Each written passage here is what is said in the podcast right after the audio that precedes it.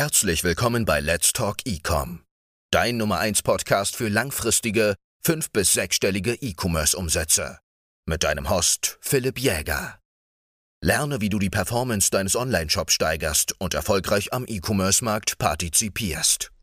Herzlich willkommen hier zurück bei Let's Talk Ecom. Heute besprechen wir so ein bisschen dein Marketing-Game, beziehungsweise deine Werbeanzeigen und im Detail, wie du schaffst, deine Click-Through-Rate, also deine CTR, zu steigern, sodass letztendlich mehr Leute auf deine Werbeanzeige draufklicken und du einfach das Maximum aus deinen Ads herausholen kannst. Wichtig natürlich zu verstehen, deine Ads sind als Dropshipper, als E-Commercer, sind dein Steckenpferd. So. Es ist so enorm wichtig, geile Creative zu haben, weil letztendlich eine Creative ist so ein bisschen das Erste, was ein Kunde von dir, von deiner Brand, von deinem Produkt, von deiner Marke sieht. So. Und wenn er da nicht gecatcht wird, wird er oder, auf, oder am Ende auch wirklich gar nicht auf den Link draufklickt, dann kann dein Shop so geil sein, wie er, wie er will. Es bringt nichts, so, weil du hast keinen Traffic. Und deswegen ist es halt wichtig, sich äh, so ein bisschen anzuschauen, wie kann ich diesen, diesen Traffic erhöhen? Wie kann ich das Maximum aus meinen Werbeanzeigen rausholen, sodass letztendlich potenziell, äh, potenziell viele Leute auf meine Werbeanzeige auch draufklicken. So, und da ist es wichtig, sich so ein bisschen diese CTR anzuschauen. Ähm, das heißt nichts anderes als Click-Through-Rate bedeutet oder, oder beschreibt so ein bisschen das Verhältnis zwischen Impressionen und äh, letztendlich Link-Klicks, also Leuten, die wirklich auf den Link draufklicken. So, und Impressionen sind ja erstmal nichts anderes als, wie viele Leute bekommen deine Werbeanzeige im Newsfeed angezeigt und CDR beschreibt halt dieses Verhältnis zwischen Leuten, die dann letztendlich auch wirklich auf die Werbeanzeige draufklicken und ähm, ja, bei dir im Shop landen. So. Und wenn wir über CTR sprechen, ist es natürlich wichtig zu verstehen, so eine Click-Through-Rate-Optimierung, das ist jetzt nichts, was du einfach mal innerhalb von 10 Minuten machst. So.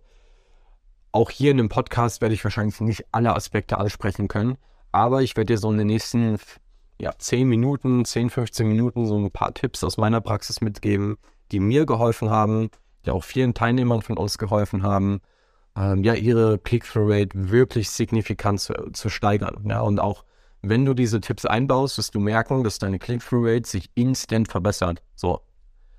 Jetzt, ich bin eigentlich kein Freund von Garantien. Ich würde dir gerne eine geben, aber du kannst es vielleicht einmal selber ausprobieren. Ähm, Du wirst jetzt vielleicht keinen Anstieg von 5000 Prozent sehen, aber du wirst definitiv einen Anstieg sehen, wenn du diese Tipps ähm, ja so ein bisschen in deinen Werbeanzeigen einbaust. Also, wir starten auch direkt rein.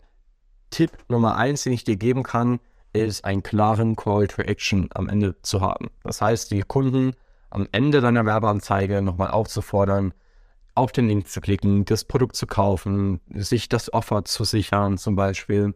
Da gibt es verschiedene Call to Actions, die du machen kannst es gibt jetzt nicht so pauschal diesen einen Call to Action, der am besten funktioniert. Da musst du einfach so ein bisschen rumprobieren, was bei dir, bei deiner Zielgruppe am besten ankommt. Aber wichtig ist eben, diesen Call to Action wirklich zu machen. Das sehe ich auch sehr, sehr häufig. So ein kleiner Anfängerfehler vielleicht, dass viele Leute diesen Call to Action einfach vergessen, nicht reinmachen, vielleicht ein bisschen underraten, ja, also viele Anfänger äh, checken vielleicht einmal nicht den Sinn davon, am Ende die Kunden nochmal aufzufordern. Aber das ist wirklich sehr, sehr, sehr wichtig für deine Werbeanzeige und für deine ähm, CTR allgemein. Dass halt wirklich die Leute, die es bis zum Ende dranbleiben, nochmal aufgefordert werden, ähm, ja, auf die Werbeanzeige drauf zu klicken. Gut, jetzt bin ich mir sicher, hm, viele Leute machen das ja schon mit den Call to Actions, was aber viele Leute nicht machen und was halt äh, so ein bisschen vernachlässigt wird, ist, die Kunden beziehungsweise die potenziellen Kunden direkt am Anfang deiner Werbeanzeige zu catchen. So. Und das ist eigentlich sogar noch viel, viel, viel wichtiger als der Call to Action. Weil auch hier ist es wieder, wenn die Leute nur zwei Sekunden deiner Werbeanzeige sehen und dann wegklicken, weil du sie einfach nicht abholst, dann bringt dir auch der Call to Action am Ende nichts. So.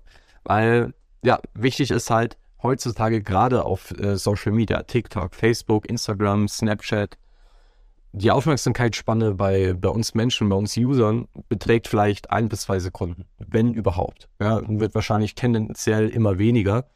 Ähm, vielleicht kennst du das selber, wenn du durch TikTok swipest. Wie lange guckst du dir denn wirklich ein Video an? Das sind vielleicht ein paar Sekunden und dann entscheidest du direkt, swipe ich weiter oder gucke ich mir das weiter an. So und genau das machen deine Kunden mit deinen Werbeanzeigen letztendlich auch. Und da ist es wichtig, eben wirklich die Kunden letztendlich erstmal zu binden an deine Werbeanzeige, ähm, sodass sie halt weiter gucken und du dann mit der Zeit immer wieder neue Benefits, neue Features einbauen kannst, um die Kunden letztendlich abzuholen. So. Und jetzt stellt sich natürlich die Frage, wie bindest du deine Kunden an die Werbeanzeige? Das wäre eigentlich nochmal ein Thema für eine extra Folge im Podcast. Ich will das jetzt trotzdem hier nochmal ganz kurz anschneiden, weil es einfach sehr, sehr wichtig ist. Ähm, generell natürlich versuch am Anfang irgendeine Hook einzubauen, was die Leute catcht. Ähm, ich habe letztens zum Beispiel eine Werbeanzeige gesehen mit so einem Bleaching, äh, mit so einem Bleaching, ja, Liquid. Also das kannst du dir auf die Zähne machen, vielleicht kennst du das. Ähm, das ist dann wie so eine schwarze Masse und dann kannst du das wegspülen und hast halt weiße Zähne. So. Und was ich super nice fand, ist, dass sie eben eine Hook gemacht haben, wo sie dieses Bleaching Liquid einfach auf eine Banane so aufgetan haben. Es klingt jetzt für dich vielleicht ziemlich random und es hat nicht unbedingt was mit dem Produkt zu tun, aber es hat mich persönlich davon abgehalten, diese äh, weiter zu scrollen. Und es hat mich so ein bisschen an diese Werbeanzeige gecatcht, weil du dir natürlich als Kunde erstmal denkst, dass, was passiert denn hier eigentlich gerade? Ja. Und gerade auf TikTok ist, kommt sowas halt richtig, richtig gut an.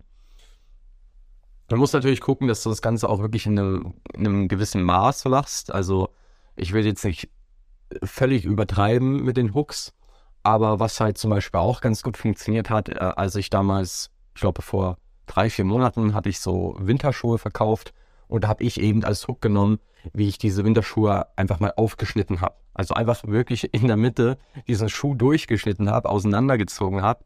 Und das ist halt auch zum Beispiel eine Hook, die die Leute erstmal catcht und wo die Leute erstmal überlegen und fragen, hey, was, was passiert denn hier eigentlich? So. Wenn wir dann diese Kunden an die Werbeanzeige gebunden haben, ist es natürlich wichtig, die Kunden letztendlich von deinem Produkt, von deiner Dienstleistung zu überzeugen. So. Und da sehe ich auch sehr, sehr häufig ähm, Anfängerfehler. Zum Beispiel, dass viele Leute eben nur mit Features oder Benefits arbeiten. Ja, also bei einem, bei einem Produkt wirklich nur darauf eingehen, was, was kann das, was hat es für Features. Vielleicht mal hier ein kleines Beispiel. Ja, also wenn du zum Beispiel eine Gesichtscreme verkaufst gegen Akne oder gegen Rötungen oder Schwellungen zum Beispiel. Das Feature wäre zum Beispiel zu sagen, diese Gesichtscreme besteht nur aus natürlichen Inhaltsstoffen zum Beispiel. Ja, kann man machen.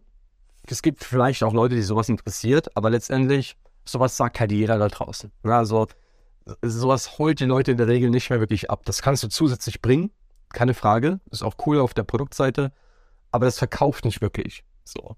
Was du dann machen kannst, ist zu sagen, ja, was hat das Produkt für Benefits? Zum Beispiel zu sagen, das reduziert Rötungen oder Schwellungen oder kann dabei unterstützen, deine Akne zu reduzieren.